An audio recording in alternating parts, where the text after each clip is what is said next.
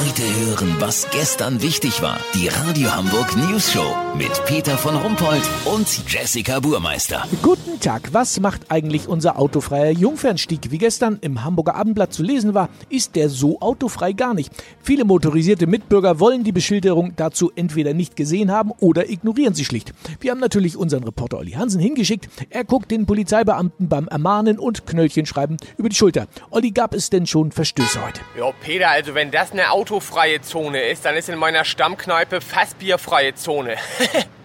weißt, wie ich mein? Gerade wird hier eine feine Dame im Nerzmantel angehalten, die mit ihrem dicken SUV zum... Ja, wo wollten Sie eigentlich hin? Zum neuen Wall? Eine Verkäuferin zusammenfalten, weil ihr neuer Nerz fusselt? Ja, das ist natürlich ärgerlich. Haben Sie denn die Schilder nicht gesehen? Doch, aber Sie haben von der Sitzheizung gerade so einen schönen warmen Hintern. Okay. Peter, viele argumentieren, die Polizei soll sich doch an Google Maps wenden. Die App hätte das Schild schließlich übersehen, nicht Sie.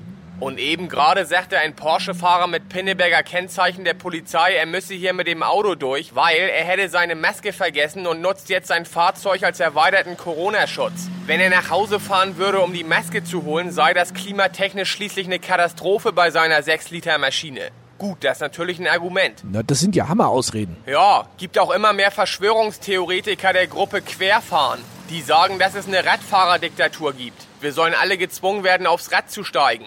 Und wenn wir dann mit dem wundgefahrenen Hintern zum Arzt gehen, wird uns da ein Mikrochip implantiert, mit dem Bill Gates in der Lage ist, den Luftdruck im Vorderreifen zu kontrollieren. Oha. Lass so machen, Peter. Mein Auto steht direkt Jungfernstieg, Ecke Ballindamm auf dem Bordstein. Sollte ich eine Knolle gekriegt haben, weil die Polente gecheckt hat, dass mein Presseschild im Fenster seit 2005 abgelaufen ist, melde ich mich noch morgen. Habt ihr das exklusiv, okay? Ja, natürlich. Vielen Dank, Olli Hansen. Kurznachrichten mit Jessica Burmeister.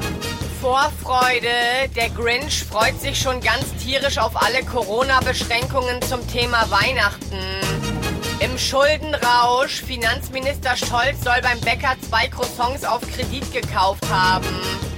Sachsenwald aktuell, am Ende des Forst, wo plötzlich diese große Wiese erscheint, wurde gestern der Chinese Lichtung gesehen. Das Wetter. Das Wetter wurde Ihnen präsentiert von Lockdown 33 ein Drittel. Das Kanzleramt schlägt zurück.